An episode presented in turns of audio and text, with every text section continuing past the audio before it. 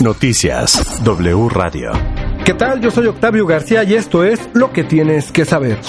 Noticias W Radio. La gobernadora de Chihuahua, Maru Campos, y su homólogo de Texas, Greg Abbott, firmaron este jueves un acuerdo para suspender la inspección de los tráileres que ingresan a territorio mexicano por la frontera de dicha entidad de la República Mexicana. De esta forma, Chihuahua se convirtió en el segundo estado en firmar un acuerdo de este tipo con el gobierno tejano en relación a las revisiones unilaterales a camiones en los cruces fronterizos con Texas, los cuales iniciaron el pasado 8 de abril y que han ocasionado filas de varios kilómetros. El primero fue Nuevo León. Pese a lo anterior, Greg Abbott apuntó que las revisiones seguirán en Coahuila y Tamaulipas, entidades que todavía siguen sin alcanzar acuerdos. Las sucursales bancarias permanecerán cerradas este jueves y viernes con motivo de los días de vacaciones de Semana Santa, informó la Asociación de Bancos de México. El organismo informó que los bancos que ofrecen sus servicios dentro de almacenes comerciales y supermercados abrirán al público estos días en los horarios tradicionales, no obstante que son festivos para el sector financiero. La Asociación de Bancos de México recordó a sus clientes que la banca tiene a su disposición más de 56 mil cajeros automáticos y 49 mil corresponsales bancarios, así como la banca digital, la banca electrónica y la banca telefónica que operan las 24 horas del día, los 365 días del año.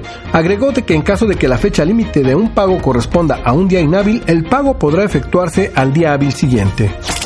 El Instituto Nacional Electoral, el INE, apuntó en un comunicado que cuenta con dos fideicomisos que se encuentran amparados en la ley en su autonomía y cuya operación es transparente.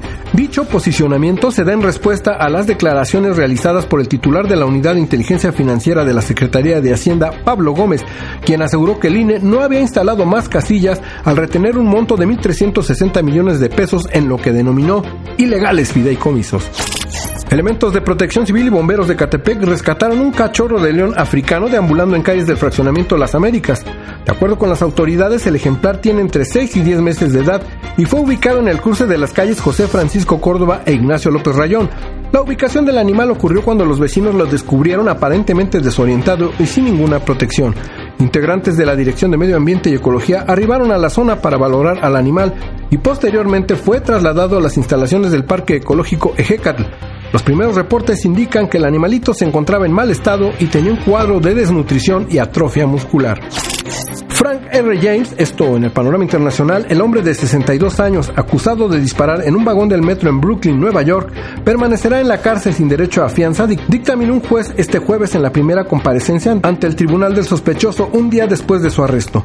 Este sujeto se presentó en la Corte Federal con un uniforme de prisión beige, anteojos negros y una máscara quirúrgica azul, informaron las agencias Reuters y Associated Press. Dice que solo habló para responder sí a las preguntas de base, no se declaró culpable y el juez no prohibió una futura solicitud de fianza, informó la cadena WABC. En los deportes, Chivas de Guadalajara anunció que Marcelo Michele Año no seguirá al frente de la dirección técnica del primer equipo tras la derrota sufrida anoche ante Rayados del Monterrey. En un comunicado, la institución rojiblanca señaló, después de los resultados desafortunados del equipo en el torneo de clausura 2022, informamos que se tomó la determinación de concluir el proceso de Marcelo Michele Año como director técnico del primer equipo. Ricardo Cadena, actual técnico del Tapatío, fungirá como entrenador interino junto con un cuerpo técnico institucional para lo que resta del torneo. Mientras tanto, la dirección deportiva encabezada por Ricardo Peláez continuará con el análisis de candidatos para designar al nuevo entrenador, señaló la directiva. Noticias W Radio. Hasta aquí lo que tienes que saber. Yo soy Octavio García. Toda la información en wradio.com.mx.